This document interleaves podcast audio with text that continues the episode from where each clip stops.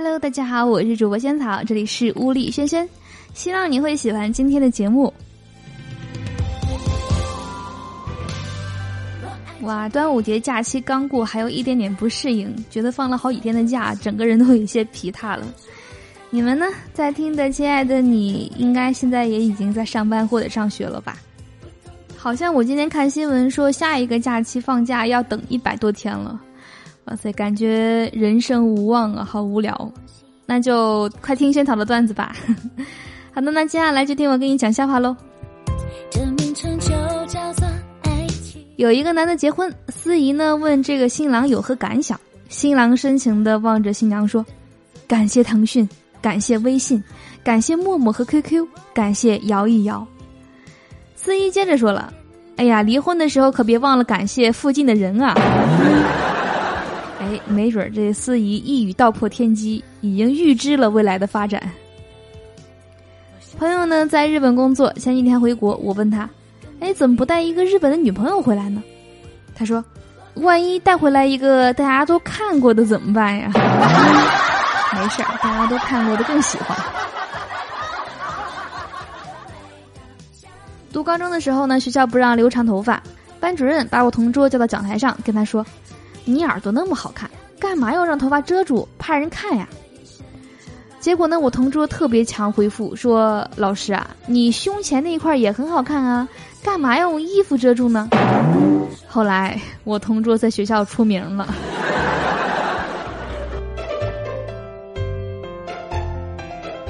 上幼儿园的小外甥偷吃弟弟的奶粉，干吃，吃完了呢，躺床上睡着了，结果呢就流出了白沫。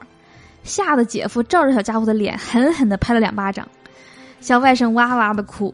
然后呢，后来知道是他偷吃奶粉，啪啪，屁股上又被狠狠地揍了两巴掌。没出事儿就好。放学了，老师呢布置了一道造句题，题名呢是“果然”。小明第二天交了作业，内容是：我放学回家，先吃水果，然后喝汽水。老师一看，大发雷霆，重做。第三天上学，小明又交了作业，老师一看，晕了过去。小明呢是这样写的：我放学回家，先吃水果，然后喝汽水，果然拉肚子了。这次没毛病。在街头碰到了高中同学，很多年不见了，见面就问：“哎，那谁谁还是你女朋友吗？”他说：“两年前就不是啦。”这时候呢，我才毫无顾忌的说：“哎呀，早该甩了那个骚货！高中的时候跟我睡过，还有班上至少一半的男生都睡过。”这个时候呢，那个骚货抱着个小孩走过来说：“老公啊，可以走了。”我一看那个同学铁青的脸，哎，他刚才是不是还有话没说完？等着被揍吧！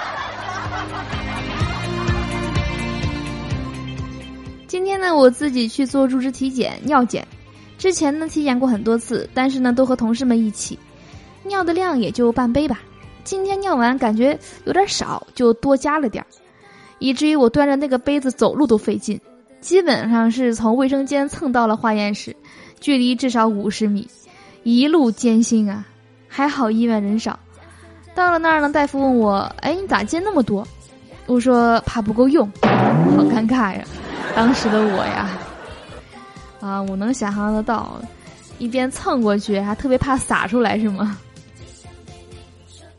小两口呢比较懒，妻子呢出差一个星期回来，看见一星期前的水槽里的碗还在呢，哎，可是竟然没有臭。她很奇怪的又问老公了，老公很自豪的说：“那当然啦，我每天都给他换水呢。”今天呢陪我的学妹逛街，她看中那条裙子，可是没带钱，我就借钱给她。学妹问我。你有女朋友吗？我说没有。学妹踮起了脚尖，提起裙摆转了一圈，问我：“好看吗？”我说：“好看。”学妹说：“男朋友买的。”我一巴掌抽过去说：“哦，明明是我给的钱，你是不是不想还钱了？”我说：“这个哥们儿，你妹子重要还是钱重要？”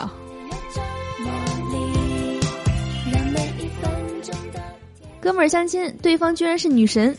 哥们儿各种矜持，结果呢，一泡尿愣是憋了一个下午，实在是憋不住了，于是呢，靠近女神，轻轻的问：“这附近有洗手间吗？